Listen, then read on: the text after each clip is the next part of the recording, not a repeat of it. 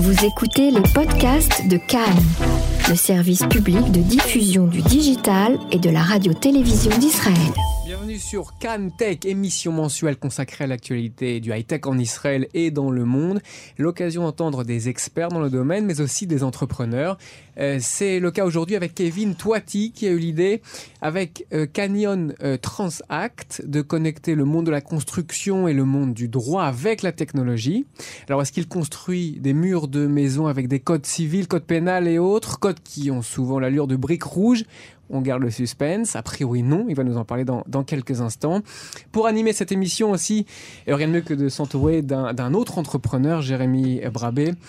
Euh, bonjour à vous deux. Bonjour. Bonjour. Jérémy Brabé, donc fondateur de Psartech, entrepreneur euh, également. Alors l'innovation, cela passe aussi par les universités. Nous, on va entendre tout de suite Sivan Cohen Winzenfeld, euh, chercheur et, docteur à l'université de, de Tel Aviv. Bonsoir.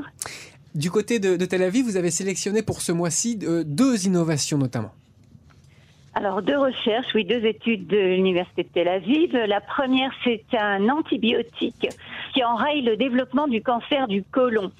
Alors, il s'agit d'une étude du professeur Rina Rosin Abersfeld de la faculté de médecine de l'université de Tel Aviv, euh, qui a découvert en fait qu'un simple antibiotique, euh, généralement utilisé contre les bactéries intestinales, eh bien, est capable de faire disparaître les polypes précancéreux du côlon et donc de repousser euh, l'opération chirurgicale chez les patients.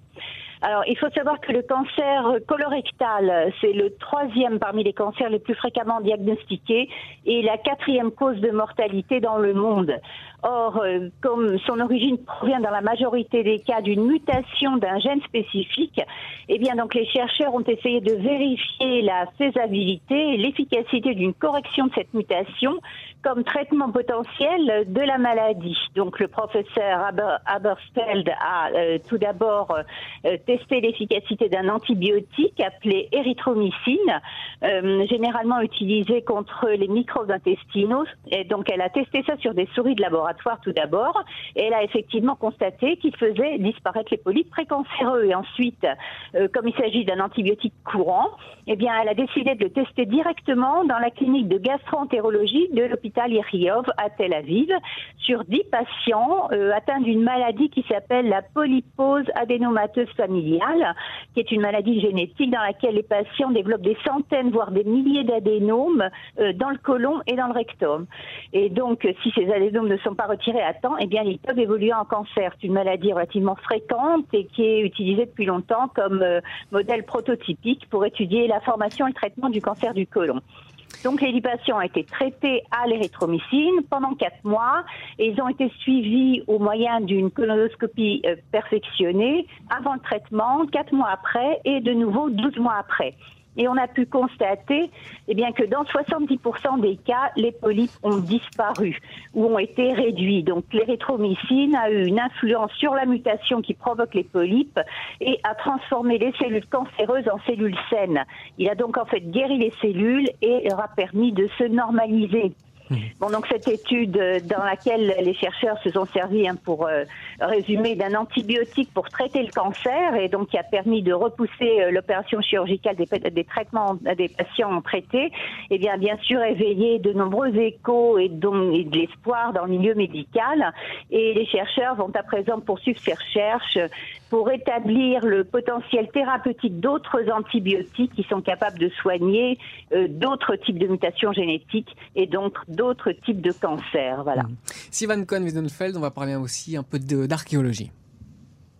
Oui, alors effectivement, la deuxième recherche, euh, c'est une étude sans précédent, et cette fois-ci donc en archéologie, puisque vous savez que l'Université de Tel Aviv possède neuf facultés dans des domaines totalement différents, ce qui permet donc de réaliser des études d'une grande diversité.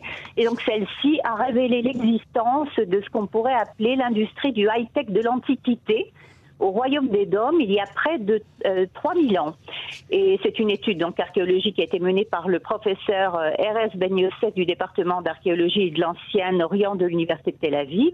Et donc, au cours de laquelle les chercheurs ont minutieusement analysé une énorme quantité de scories de cuivre. Ce sont des déchets euh, qui proviennent du processus de production du métal dans la vallée de l'Arava, à la fois en Israël et en Jordanie, euh, sur une période de 500 ans vers le début du premier millénaire avant notre ère.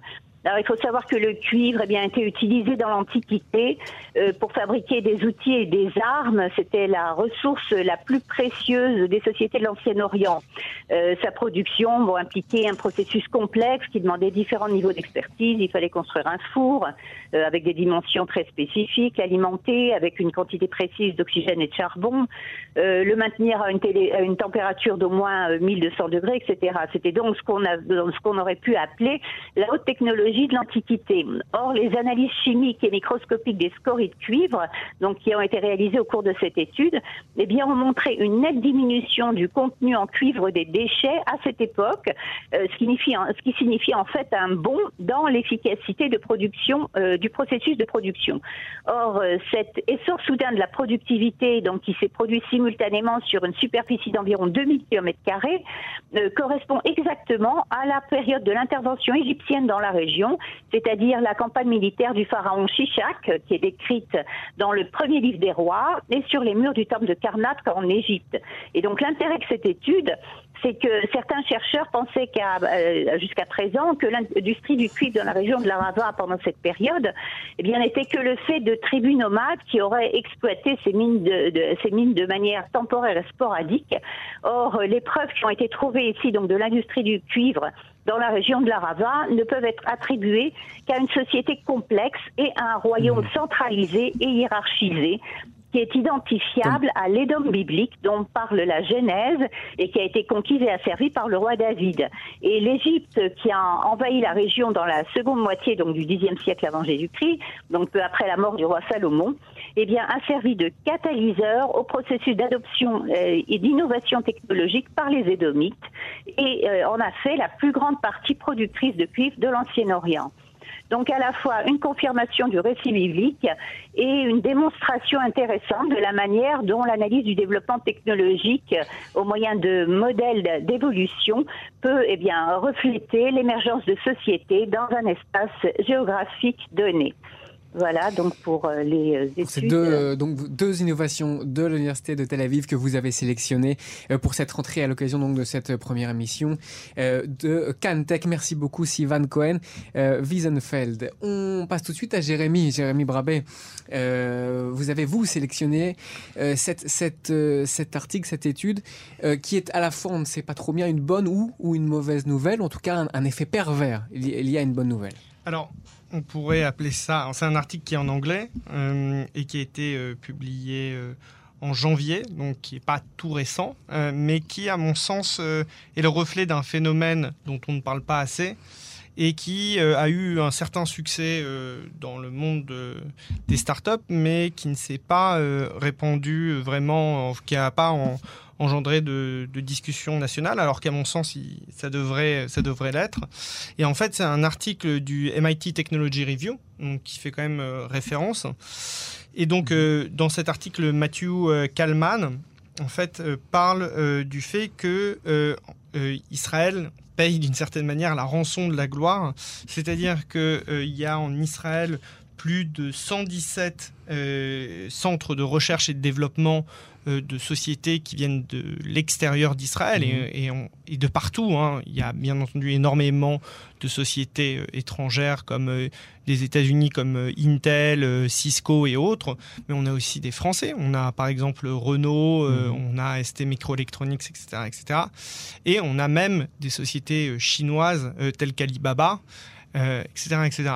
Et en fait, quand on voit, quand on considère la proportion de sociétés euh, présentes et euh, le nombre d'habitants en Israël, euh, surtout qu'un certain nombre d'habitants, comme les Haredim, ne sont pas à la base extrêmement investis dans le secteur technologique. Donc en Israël, dernièrement, d'après les dernières recherches, il y a 9 millions d'habitants. Ça veut dire qu'avec 117 centres de recherche, il y a une tension énorme sur le marché de l'emploi. Et en fait, ce qui est intéressant, c'est que ces sociétés sont venues s'implanter en Israël souvent euh, suite à l'acquisition d'une start-up. Donc ça veut dire que c'est... Euh, qui elle était israélienne, précisons-le. Qui, elle était israélienne. Donc euh, ce qui se passait classiquement, mhm. c'est qu'il y a une start-up qui développe une solution dans un domaine qui intéresse une grande société. Cette société-là va la racheter. C'est l'exemple par exemple de Waze avec Google qui a racheté Waze. et et donc, une fois que Google rachète Waze, l'équipe est récupérée et l'équipe en général euh, grandit et croît. Et c'est le cas de, de nombreuses euh, sociétés. C'est mhm. aussi le cas, par exemple, de Facebook, dont la première implantation hors des États-Unis euh, a été en Israël en termes de, recherche et de développement. Et bref, et le problème de ça, c'est que donc le succès des startups israéliennes qui sont rachetées par ces grandes sociétés étrangères conduit euh, ce succès-là conduit à des tensions sur le marché de l'emploi.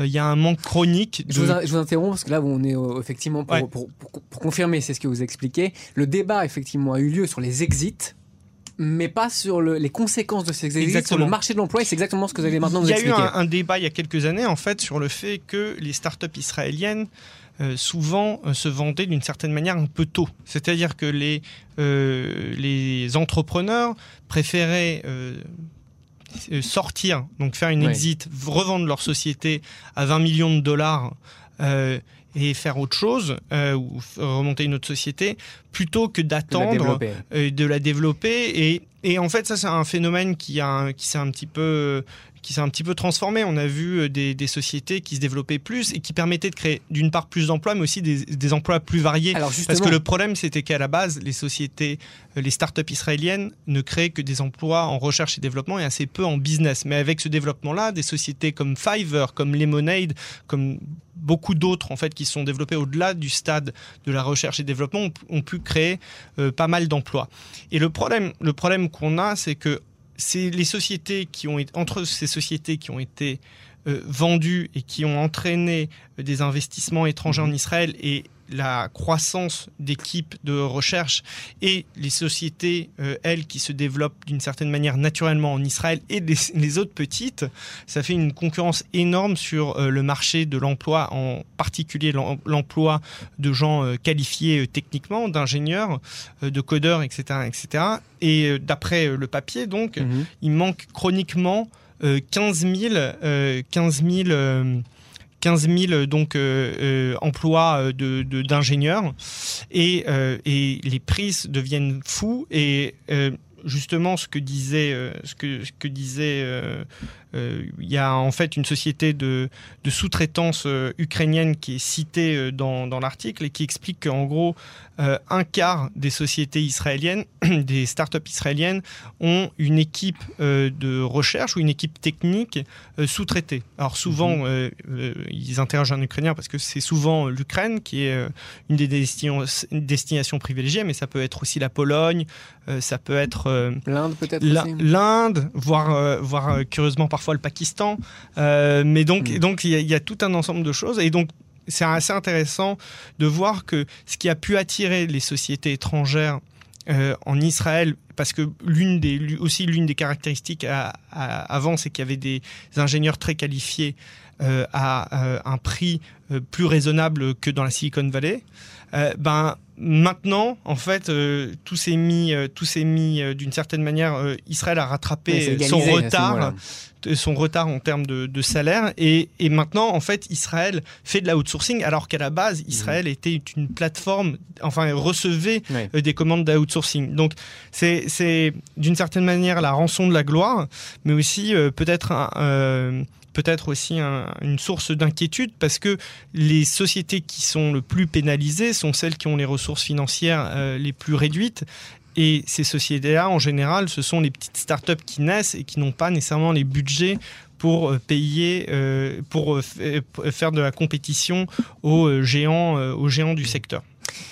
Euh, merci donc pour cette euh, sélection, euh, Jérémy Brabé. À noter aussi pour, pour cette rentrée de l'actualité high-tech, cette, cette question Israël prépare-t-il suffisamment l'avenir? Certains journalistes du marqueur, notamment, s'en inquiètent dans, dans, dans leur colonne.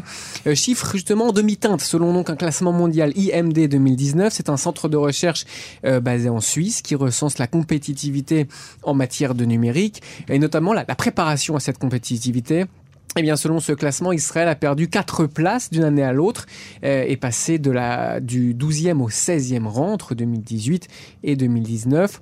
Euh, c'est en fait l'état de préparation d'une soixantaine de pays euh, qui, qui prend en compte le virage technologique, le virage des technologies numériques, comme moteur de la transformation économique des entreprises, donc comme moteur vraiment économique à part entière.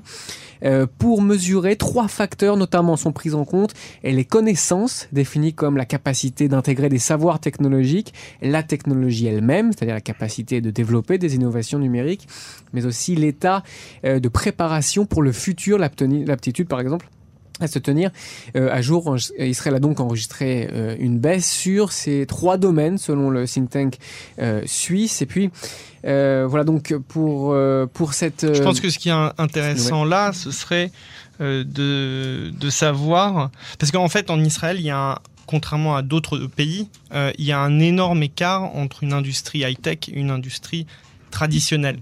Donc la question c'est est-ce que euh, ce, déclassement d'une certaine manière d'Israël euh, que vous venez de citer est lié plutôt à une baisse de compétitivité ou de préparation de l'industrie high-tech ou un écart qui se creuse hmm. avec l'industrie euh, traditionnelle, non high-tech, qui euh, n'arrive pas à, n'arrive pas à, tenir le rythme hmm. euh, de, de l'industrie high-tech et, et, souvent il, est dit que, que effectivement cet écart se creuse et que Israël ne tient euh, que euh, par les 300 000 personnes, mmh. en gros, qui travaillent dans l'industrie high-tech et que euh, la productivité et, l'avancement de l'industrie qui n'est pas high-tech est, très très inquiétante en fait. Alors, autre, autre sujet, la partie entrepreneur cette fois-ci. Nous sommes très heureux, Jérémy et moi, d'accueillir Kevin euh, Quel est le principe de votre, de votre entreprise? On développe des algorithmes d'analyse de texte qui permettent de convertir des données texte non structurées en workflow pour des équipes de project management. Donc on se concentre euh, principalement sur le développement et financement de projets d'infrastructures de, grandes envergures. Donc ça peut être des projets euh, d'énergie. Donc euh. Rapprochez-vous un petit peu du, micro pas. Voilà, très bien. Énergie renouvelable mhm. ou, ou, conventionnelle, pétrole, gaz. Euh, donc on connaît les, récents, euh, les récentes mhm. évolutions en Israël des découvertes de gaz naturel. Euh, oui, parce qu'avant de voir les, domaines d'application, qu'on comprenne mhm. bien, pourquoi la construction? Quel rapport entre votre technologie, qui est liée donc au langage, et la construction? Bah pour moi, c'était la continuité naturelle. J'ai travaillé depuis plus de dix ans dans, des, dans ce, ce type de projet d'infrastructure en tant qu'avocat d'affaires. J'ai commencé ma carrière à New York, puis Paris et Londres plus récemment ici à, Tel Aviv pour des, gros cabinets internationaux. Donc à la base, votre métier, c'est rédiger ces contrats. C'est large la construction, donc quoi exactement? Donc les contrats d'infrastructure publique, donc ça peut être du transport, euh, port, aéroport ou énergie, énergie renouvelable, euh, conventionnelle, nucléaire. Je travaille sur un projet nucléaire. Les projets euh, varient en, taille. C'est généralement des méga projets, donc c'est mhm. plusieurs centaines de millions d'euros, voire milliards.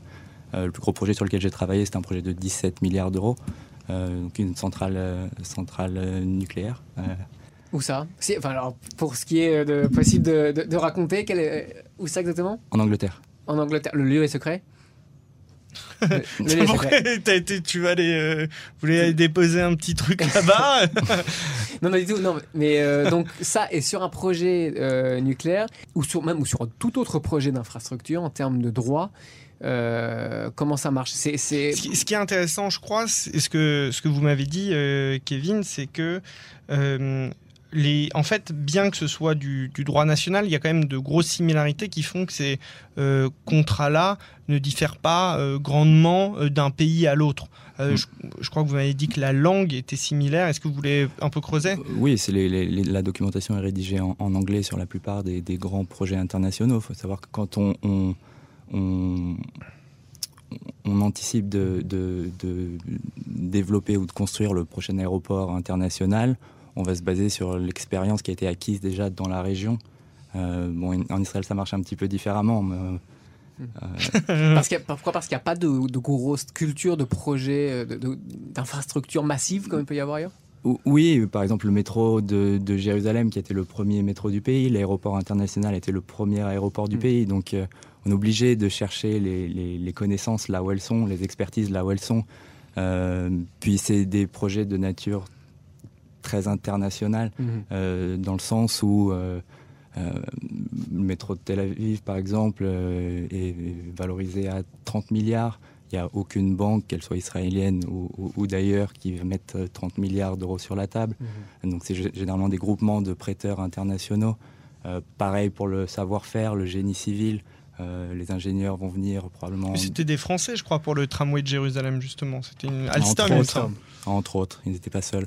Ce qui est intéressant, Kevin, c'est que est-ce que vous aviez considéré déjà créer cette société euh, avant de faire votre alia? Est-ce que c'est vraiment le fait d'arriver en Israël qui vous a un peu encouragé à faire ça ou c'est déjà une envie que vous aviez euh, quand vous étiez aux États-Unis? Parce que de ce, que vous dites, vous avez pratiqué déjà à New York.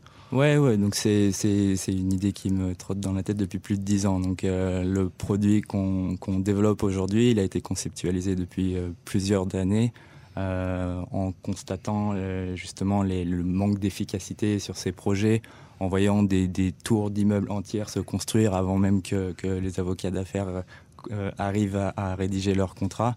Donc il faut savoir que sur ce type de, contrat, un contrat de construction peut faire plus de 500 pages, rien que le corps du contrat. Puis après, il y a les annexes euh, techniques, le cahier des charges, euh, techniques, manuel d'exploitation. Alors justement, on va s'intéresser ici à ce, au problème auquel, vous vous attaquez. Euh, pour qu'on comprenne bien, vous nous expliquez tout à l'heure, chacun travaille, et c'est normal, chacun fait son travail. L'ingénieur euh, ne lit pas le contrat a priori.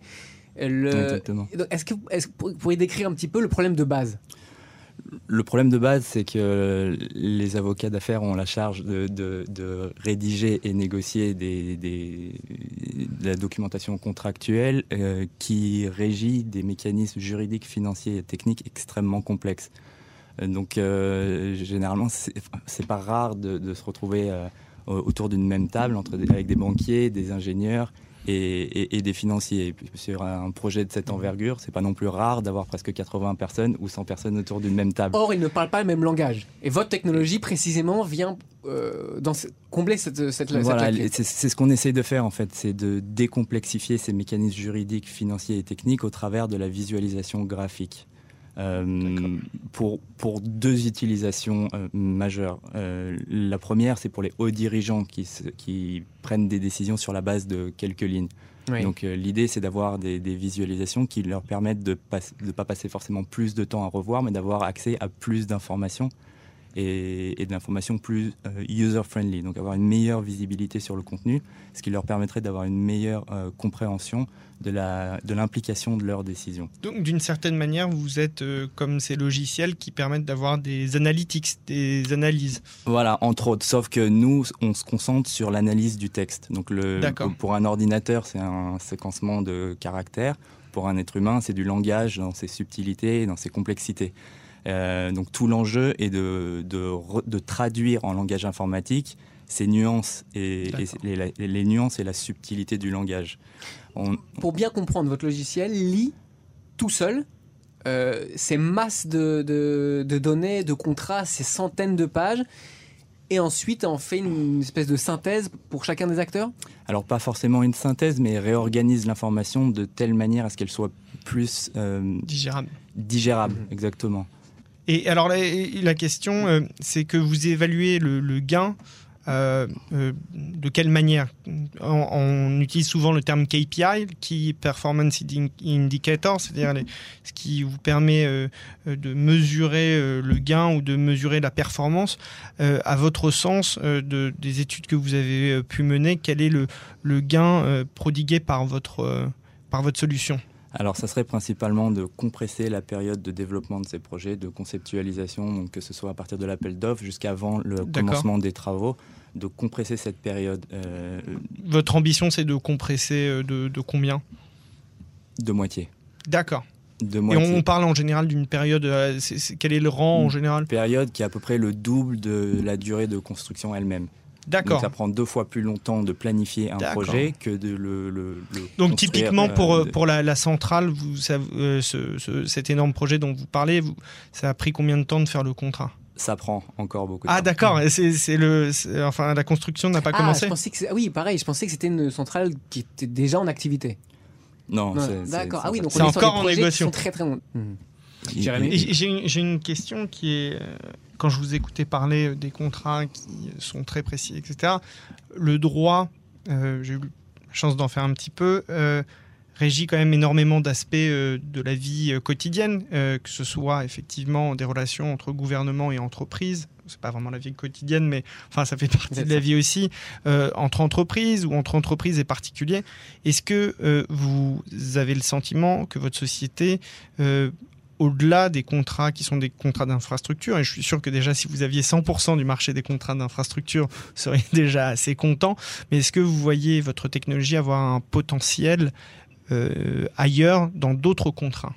Oui, évidemment. Euh, du coup, on peut, on peut s'imaginer euh, pouvoir développer la même technologie, que ce soit dans, dans l'industrie pharmaceutique, euh, dans le, le M&A, private equity, Mhm. euh, le financement structuré. Le, le- Et vous avez déjà des, des concurrents qui font ça sur d'autres types de contrats ou vraiment euh, la technologie qui est la vôtre vous- est, est pour l'instant inédite? Alors, il y a, il y a pas mal de, de sociétés, il y a pas mal de projets intéressants, mais l'approche que nous, on a eue, on n'a pas encore... euh, on- Vous ne l'avez pas rencontré voilà, on l'a pas encore rencontrée. Alors, c'est possible qu'elle existe, et c'est possible qu'elle... euh, On, a parlé tout à l'heure du, du fait qu'on espère avoir euh, euh, des, euh, des investisseurs qui nous écoutent. Euh, on pourrait peut-être espérer avoir aussi des sociétés, euh, peut-être même qui, font, qui sont dans le monde de l'infrastructure, etc. etc. Qu'est-ce que vous aimeriez leur dire? Qu'est-ce que vous cherchez aujourd'hui? Euh, Qu'est-ce que votre société, de, quoi votre société a besoin? Alors, la levée de fonds et le financement, c'est moins la, la- la- la préoccupation euh, principale, mais plus la satisfaction du client d'une part. De- les- on a la chance de travailler avec des, des leaders mondiaux de, de- de la construction, des groupes japonais, euh, français et allemands.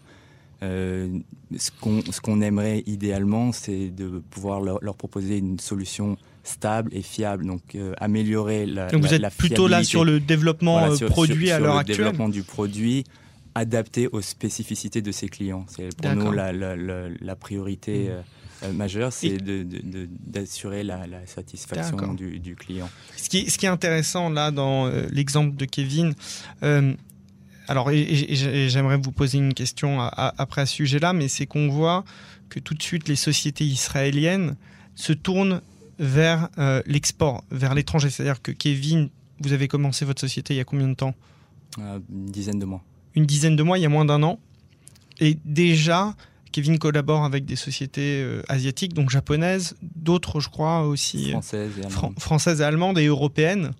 Et, et c'est euh, d'une certaine manière toute la difficulté euh, que l'on a à développer une société en Israël, c'est-à-dire qu'il y a très peu de marché intérieur. Il y a, vous l'avez dit, Kevin, Israël euh, maintenant deux aéroports internationaux, mais jusqu'à récemment on n'en avait qu'un.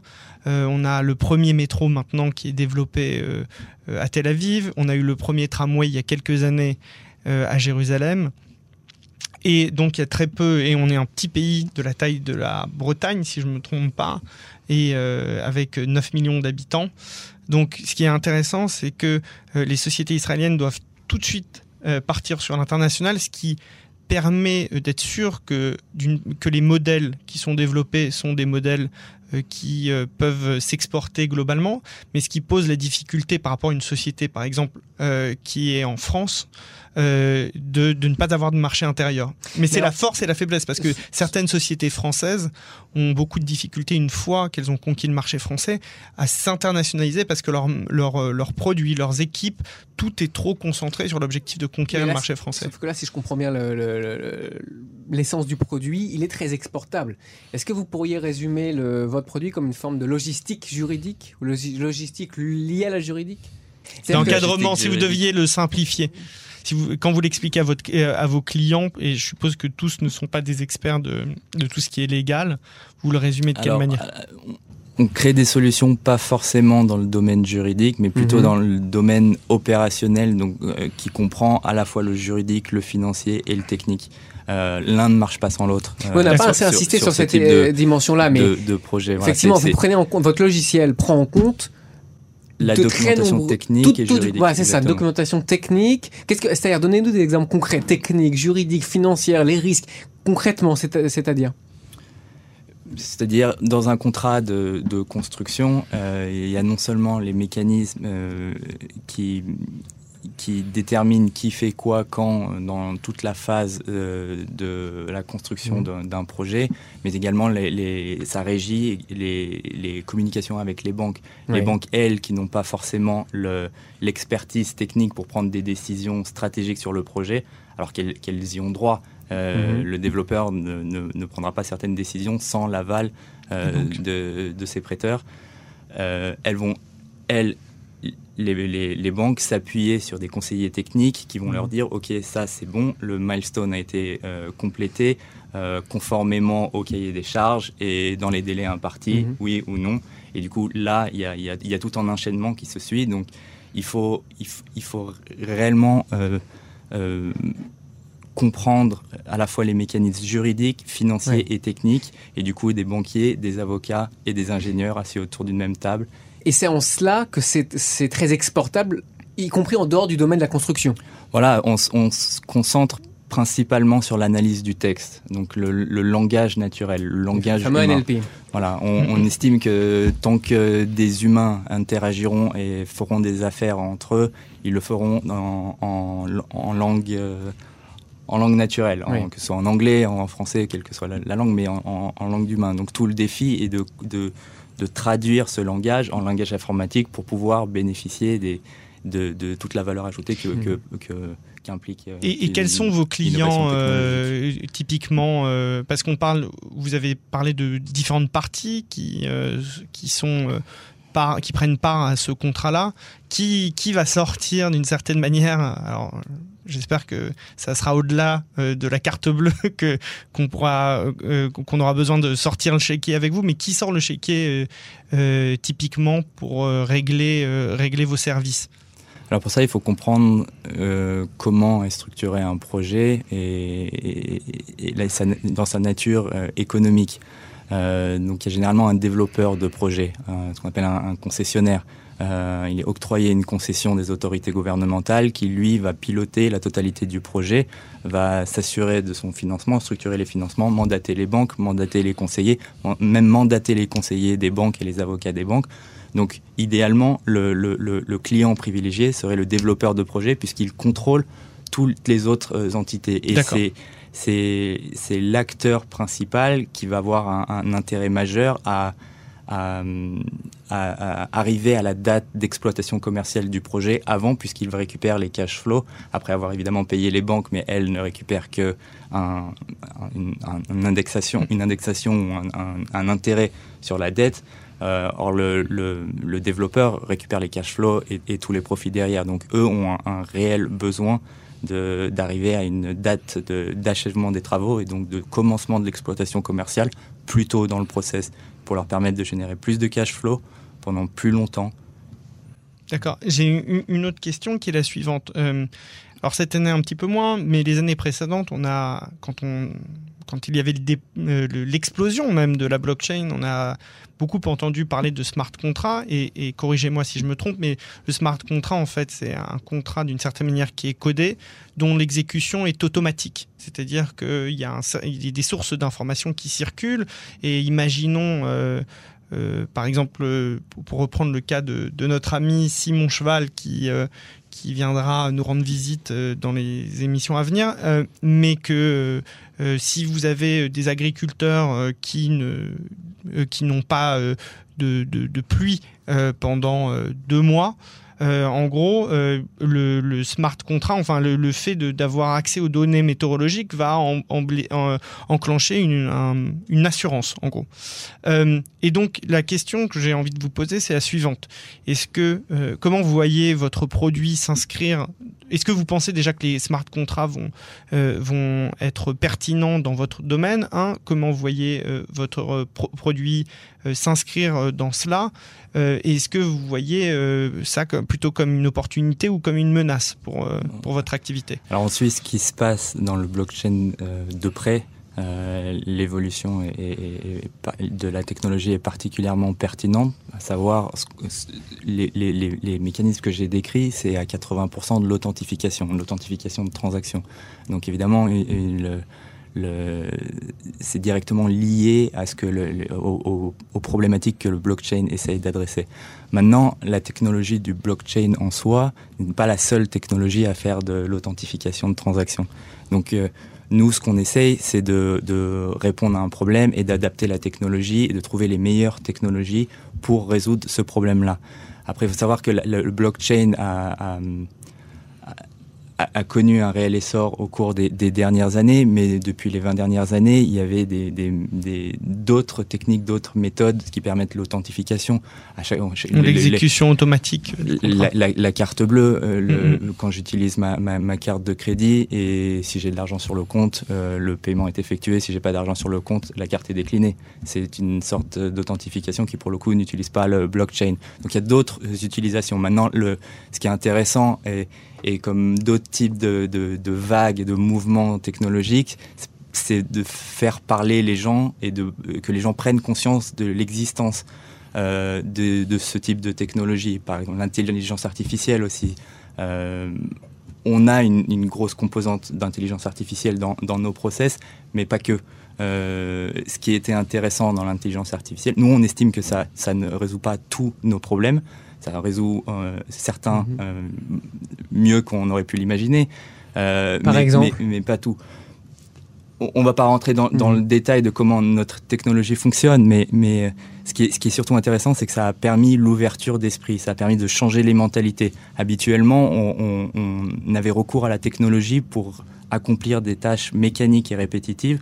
Or là, avec l'essor le, du blockchain ou de l'intelligence artificielle, on comprend qu'on on cherche maintenant des, solutions à des problèmes complexes et intellectuels. Hmm. Et, du coup, comme, comme je disais un peu plus tôt, la technologie est aujourd'hui capable d'identifier les nuances euh, de langage. Il suffit d'utiliser euh, Google Translate hmm. pour, euh, pour, pour, évaluer la performance des algorithmes de, Google.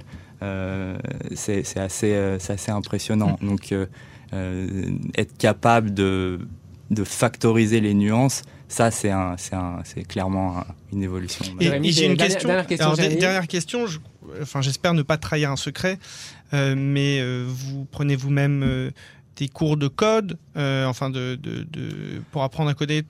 Est-ce que quels sont vos conseils et, qu'est-ce que vous conseillerez à de, jeunes entrepreneurs? Euh, Ça fait maintenant dix mois que vous êtes, euh, vous êtes lancé dans, dans votre initiative. Euh, et, est-ce que, par exemple, le fait, fait d'avoir une formation technique ou d'avoir une capacité de compréhension technique vous semble nécessaire? Qu'est-ce qui vous a motivé à, à faire cela? Moi, par mon, parcours, j'étais avocat d'affaires, donc euh, ni, ni euh, vendeur ni ingénieur. Donc pour développer une technologie, c'est, il faut développer l'une ou l'autre, voire les deux compétences. Donc euh, donc c'était important pour moi, pour pouvoir convaincre les autres, d'être capable de me convaincre moi-même et de comprendre clair, en détail comment la technologie fonctionne. après, c'est un hmm. type de personnalité. D'autres. Euh, avant, de conclure, est-ce que vous diriez que votre sensibilité juridique, celle que vous avez acquise à travers de 10 ans d'expérience professionnelle dans, le droit, est-ce que cette sensibilité au droit juridique vous, vous, vous, aide à créer une technologie? Vous aide à mieux l'utiliser? Oui, puisque les, les, les, technologues, ça, ça, se trouve, euh, et ils sauront développer une technologie mieux que je pourrais le faire hmm. moi-même. Mais ce qui est, faut laisser la technologie à sa place. La technologie, c'est un outil de travail.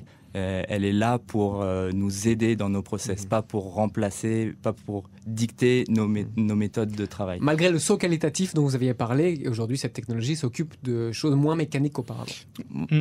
Voilà, mais après la, la, différence c'est que, que l'humain garde le contrôle de la Pour, euh, pour aller dans, dans, le sens de Kevin, parce que j'ai aussi une formation juridique, euh, et je pense qu'il y, a parmi mes amis qui ont étudié en fac de droit, et c'est sans doute le cas de Kevin, de nombreux entrepreneurs, ce qui n'est pas évident quand on pense à, des avocats.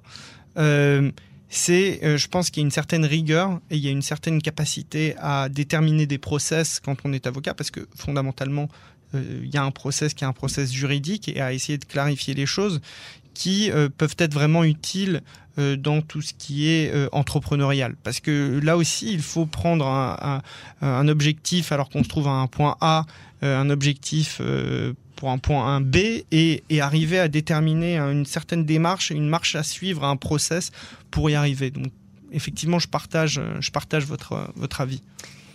Merci beaucoup à vous deux, Kevin euh, Twati, Canyon Transact, j'espère que je prononce euh, correctement. Euh, Canyon Transact, cofondateur euh, de cette startup dont nous avons parlé aujourd'hui. Merci beaucoup, Jérémy Brabet. Merci. Cofondateur également et co-animateur de cette Can Tech. Et on vous retrouvera donc le mois prochain. Merci. Merci.